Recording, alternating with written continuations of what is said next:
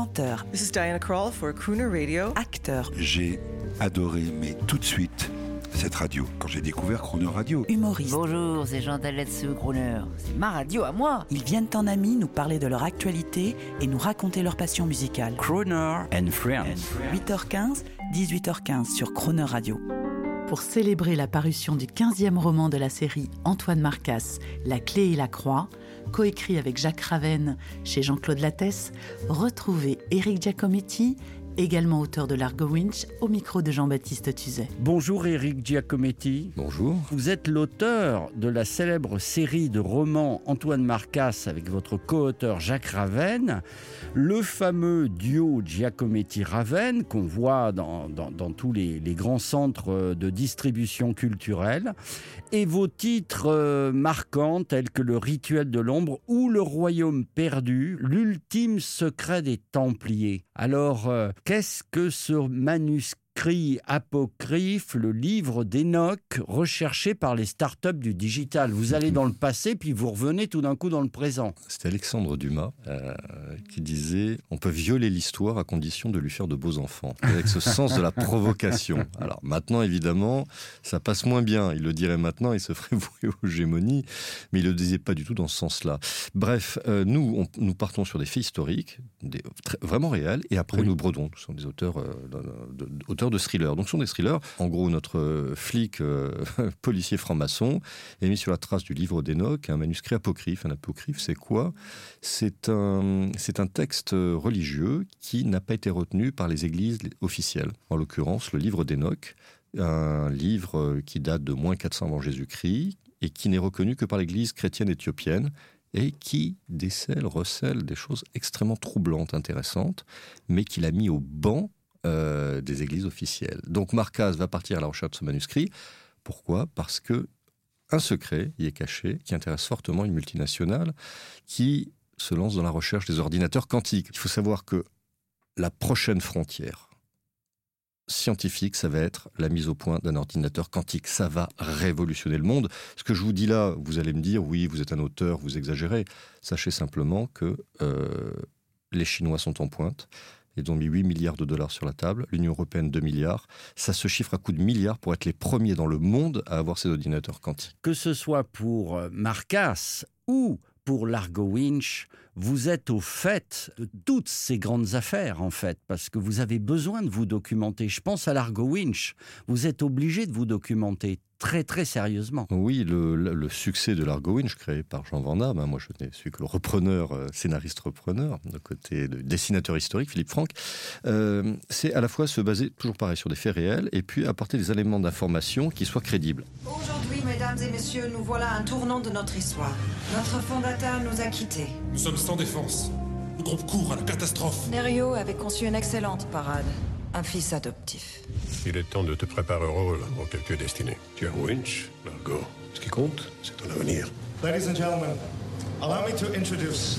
Largo Winch. Largo Winch, euh, vous voici l'auteur de Largo Winch, euh, BD mondialement connu. euh, et là, on écoutait un extrait du film avec Thomas Sisley. Oui, bah, l'Argo c'est comme un peu James Bond, hein. Là, c'est d'ailleurs intéressant la façon dont vous l'avez présenté, j'avais l'impression d'entendre Bond, James Bond. Oui, c'est ça. C'est le James Bond de la finance. Voilà. euh, donc c'est c'est un personnage mythique et à un moment donné, ce personnage euh, est porteur, est porteur donc du mythe et engendre toute la fascination et le fantasme autour de sa personnalité.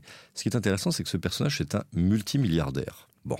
Les temps ont bien changé depuis l'invention, la création de ce héros. Au début, dans les années 90, en BD, c'était populaire. Y a- on faisait- ça fascine- la richesse fascinait. Mais de nos jours, c'est plus pareil.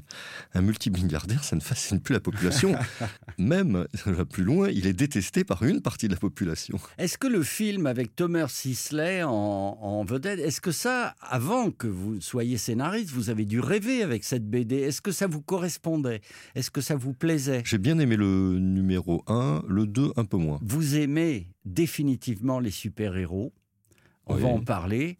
Euh, on en parlera demain. Mais allez, une chanson de super-héros, un truc qui vous fasse plaisir. Là, ce serait plutôt moins le super-héros que Bond. Euh, et pour Bond, hum, L'espion le, qui m'aimait. La chanson euh, Nobody Does It Better de, je crois que c'était Carly Simon qui a chanté Bien sûr. À demain. À demain. Nobody does it better. Makes me feel sad.